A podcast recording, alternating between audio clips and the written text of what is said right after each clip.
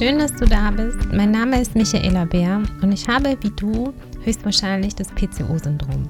Auf diesem Podcast teile ich mit dir meine Erfahrungen, meinen nicht ganz so einfachen Weg zum Kinderwunsch, erfolgreich. Ich habe heute zwei kerngesunde Kinder.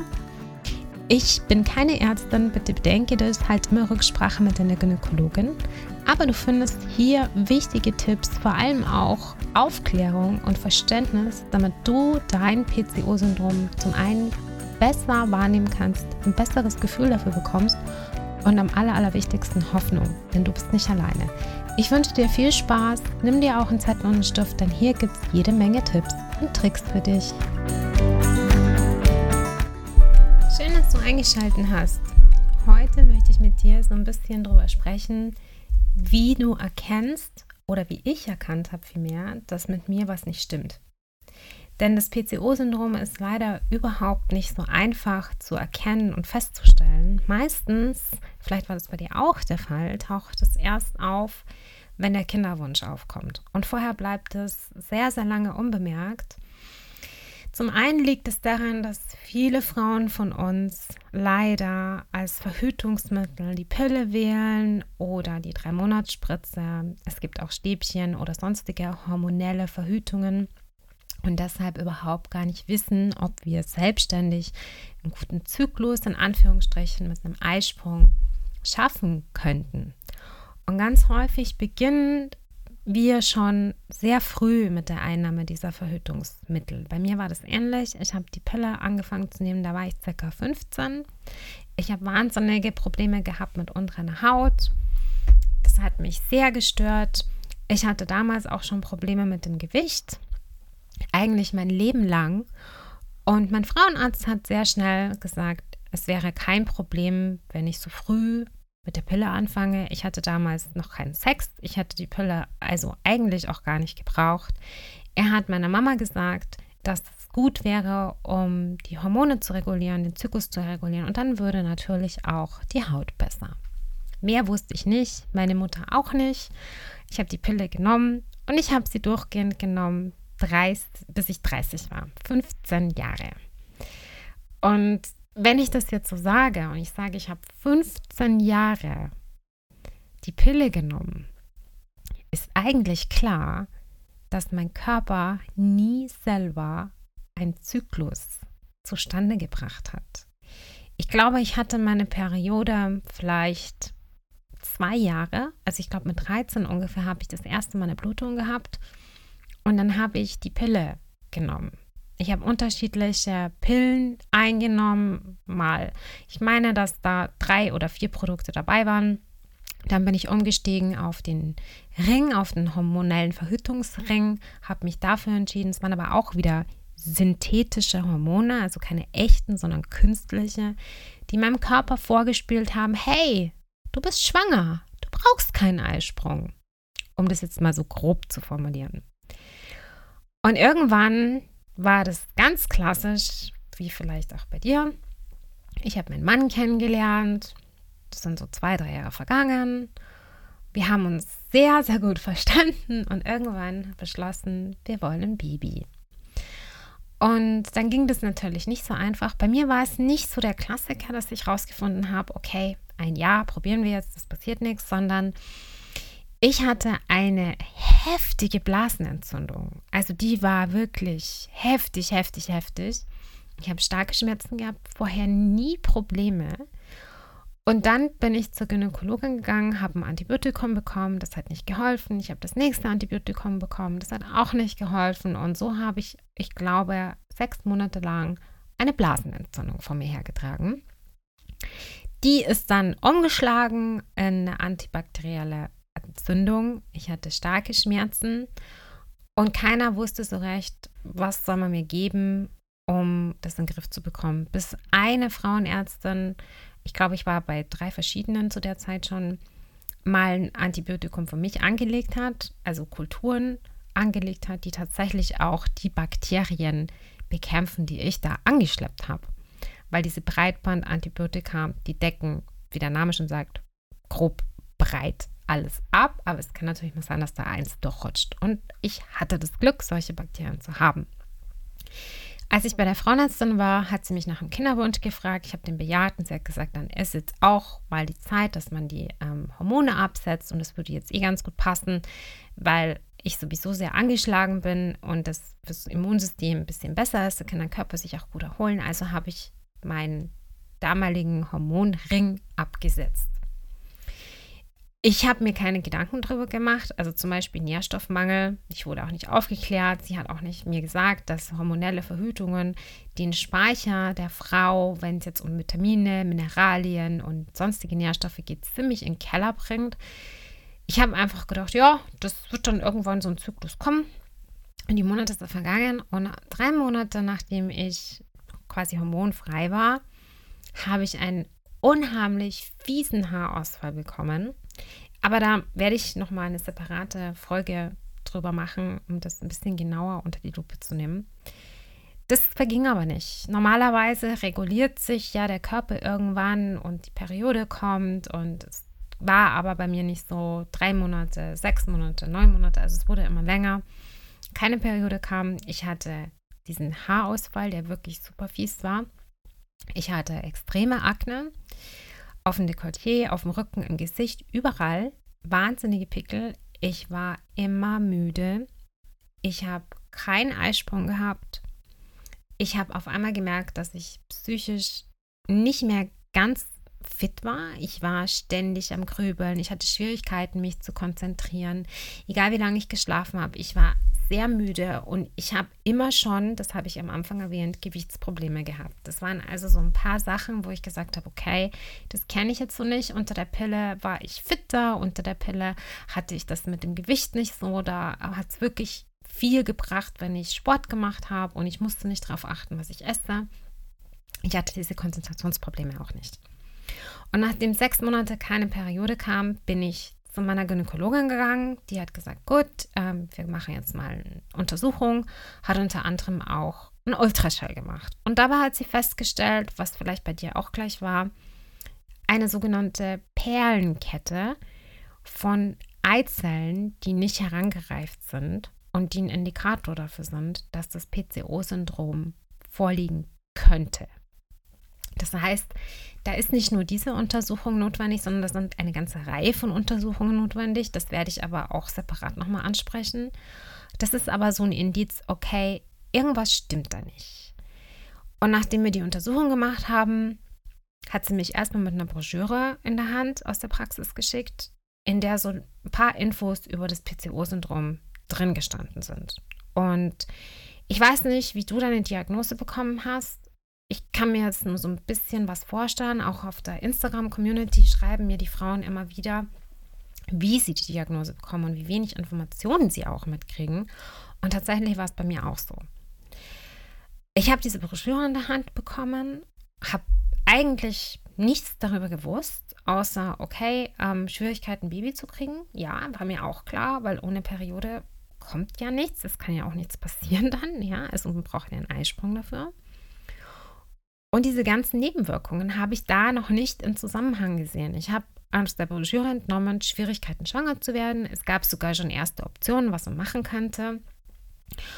Und bei einem Folgetermin bei dieser ersten Gynäkologin hat sie mich sofort geraten, direkt ins Kinderwunschzentrum zu gehen. Sie hat mir keine Therapie vorgeschlagen. Sie hat gesagt, wenn Sie schwanger werden möchten, brauchen Sie Hilfe. Das schaffen Sie nicht alleine. Gehen Sie in ein Kinderwunschzentrum. Wenn Sie Ihre Periode wieder regulieren wollen, nehmen Sie die Pille. Und das war's. So stand ich da. Ich möchte nochmal zusammenfassen. Wie habe ich gemerkt, dass was nicht stimmt? Zum einen habe ich sehr lange meine Periode nicht bekommen.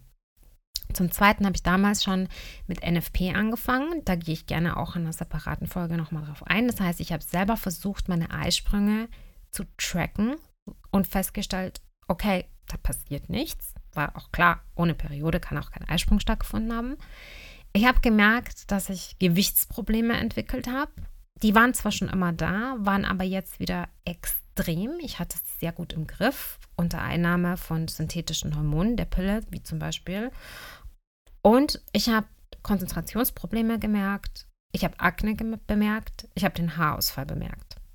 Das war also eine ganze Reihe von Sachen, die ich gemerkt habe, die auf einmal anders sind. Und ich habe all diese Dinge auch angesprochen. Natürlich waren einige davon sehr unangenehm, denn ich habe auch gemerkt, dass zum Beispiel meine Lust auf Sex nachgelassen hat. Und das ist ein Thema, darüber spricht fast niemand gerne. Auch über dieses Depressive habe ich nicht gesprochen. Ich habe das auch eher für mich behalten. Ich wollte mir das vielleicht auch ein bisschen nicht so eingestehen, sondern hätte mir vielleicht gewünscht, okay, dass das wieder weggeht oder habe es auf bestimmte Ereignisse geschoben, die damals stattgefunden haben. Aber das sind Sachen, die packt man nicht gleich auf den Tisch. Und hätte sich meine Ärztin Zeit genommen, mich bestimmte Sachen einfach zu fragen, oder allgemein mal zu fragen, hey, Frau Bär, wie geht's Ihnen denn eigentlich so? Dann hätte ich ihr wahrscheinlich diese ganzen Dinge, die ich jetzt mit dir teile, erzählt. Und ich hätte gewusst, okay, das hängt alles mit dem PCO-Syndrom zusammen.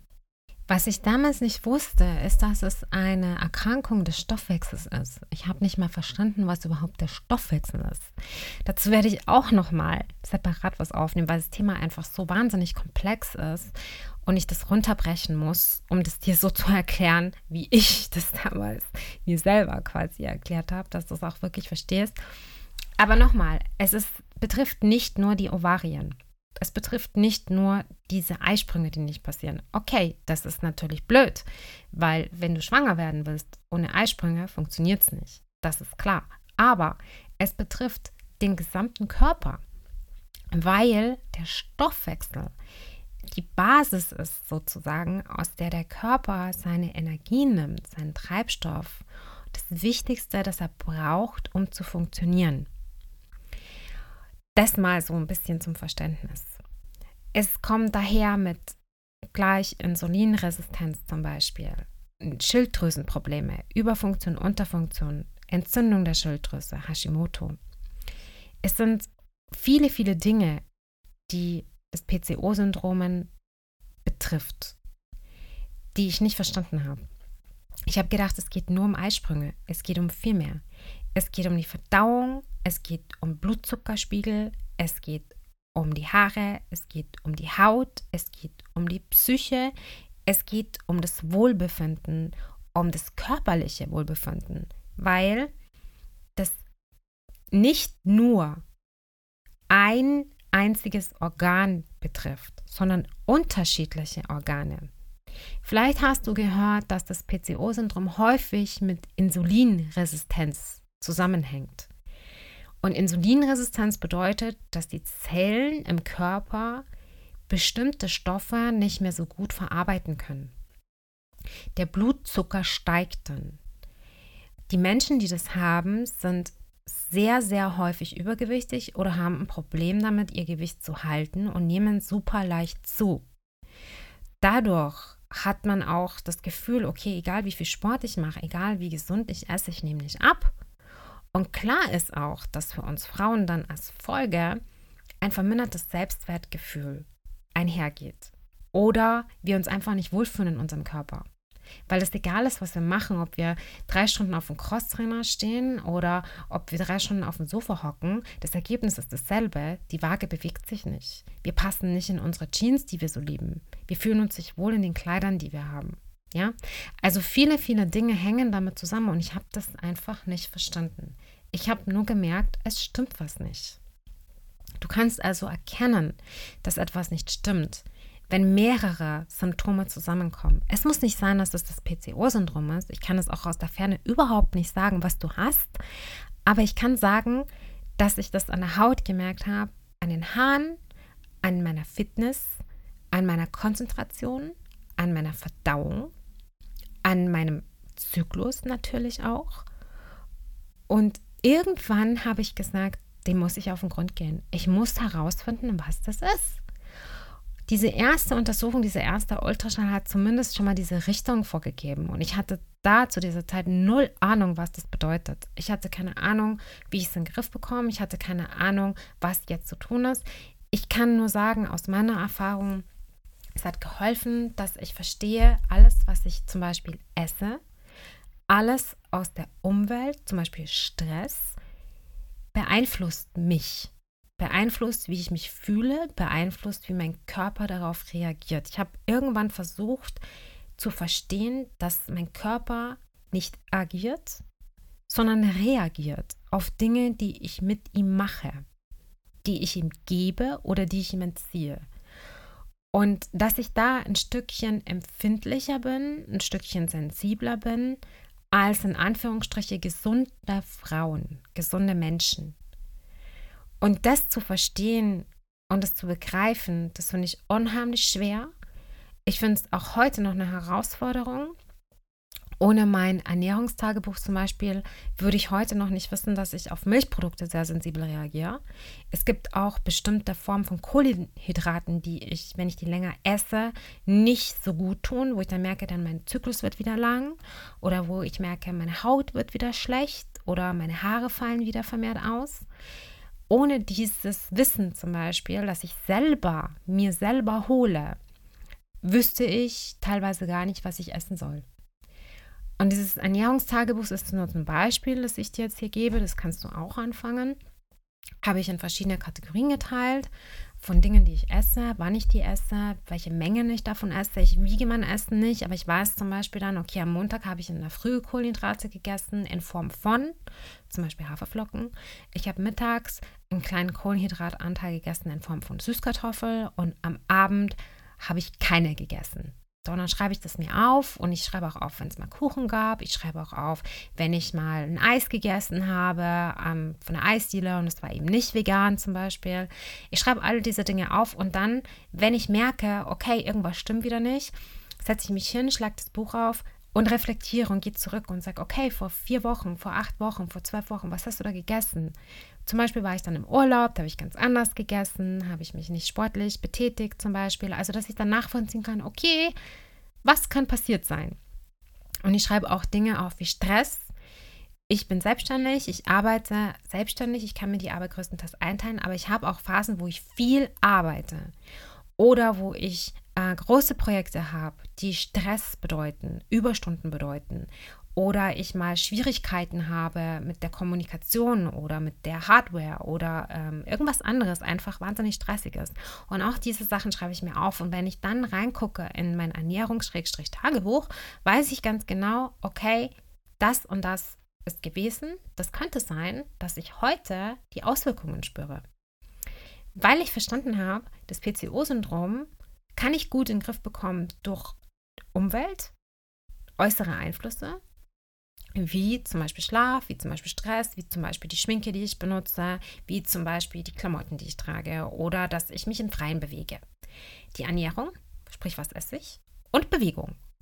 Und wenn ich dann merke, irgendwas läuft aus dem Ruder oder wenn ich dann merke, irgendwas wird besser, zum Beispiel auch, kann ja auch sein, dann gucke ich nach, und reflektiere und dann weiß ich es wieder, weil ich verstanden habe, es ist gut, zu den Ärzten zu gehen. Es ist gut zu wissen, habe ich die Insulinresistenz oder habe ich sie nicht. All diese Dinge sind gut, aber es ist auch gut zu wissen, was habe ich selber gemacht, was habe ich selber gegessen, was habe ich selber erlebt, wie war bei mir das Leben und was hat sich dann verändert. Ich kann dir also nur das als Tipp mitgeben. Ich habe dir jetzt schon einige Symptome aufgezählt. Ich kann sie jetzt gerne nochmal aufzählen, dann kannst du sie gerne mitschreiben, die ich bei mir bemerkt habe. Okay, da stimmt was nicht. Also, Erschöpfung, Müdigkeit, Konzentrationsprobleme, unregelmäßige, sehr lange Periode. Bei mir war die zweite Zyklushälfte auch extrem verkürzt. Übergewicht, das ich nicht in den Griff bekommen habe. Heißhunger, depressive Phase, Haarausfall, Akne. Vielleicht hast du jetzt ein bisschen mitgeschrieben. Wenn du was bei dir bemerkst und irgendwie das Gefühl hast, es stimmt was nicht, bitte geh zu deiner Ärztin, sprich sie darauf an. Lass dich nicht abwimmeln. Rede mit ihr. Such dir eine andere Ärztin. Frag im Bekanntenkreis, im Freundeskreis, ob jemand eine gute Gynäkologin kennt. Ich leg's dir ans Herz, beharrlich zu sein und darauf zu bestehen, dass man genauer hinschaut, ist es dein Körper. Du musst dich wohlfühlen und nur wenn du weißt, dass was nicht stimmt und wenn du weißt, was nicht stimmt, kannst du auch was dagegen tun. Du bist nicht alleine. Wir sind sehr viele und deswegen gibt es auch diesen Podcast. Wenn du eine Frage hast, kannst du sie mir gerne stellen. Ich weiß nicht, ob ich sie beantworten kann, denn ich bin keine Ärztin. Das ist ein Erfahrungsbericht. Ich kann dir nicht raten, was du für Medikamente nehmen sollst oder wie du dein PCO-Syndrom in den Griff bekommst. Ich kann dir nur mitgeben, was ich mache, was mir hilft, was mir gut tut. Es soll dich inspirieren und ermutigen, dass du auch deinen eigenen Weg findest. Ich freue mich, dass du da bist. Wir können uns auch gerne über Instagram vernetzen. Ich packe hier den Link drunter. Ich würde mich freuen, wenn du eine Bewertung da lässt, dass ich noch mehr Frauen erreichen kann, wie du und wir eine Einheit bilden und auf uns endlich aufmerksam machen, damit das PCO-Syndrom die Aufmerksamkeit bekommt, die es tatsächlich braucht. Damit man eines Tages vielleicht doch eine Therapie finden kann, denn das PCO-Syndrom ist leider nicht heilbar. Man kann es nur gut in den Griff bekommen. Ich wünsche dir noch einen schönen Tag, egal was du machst. Gib die Hoffnung niemals auf. Bis ganz bald, deine Michaela.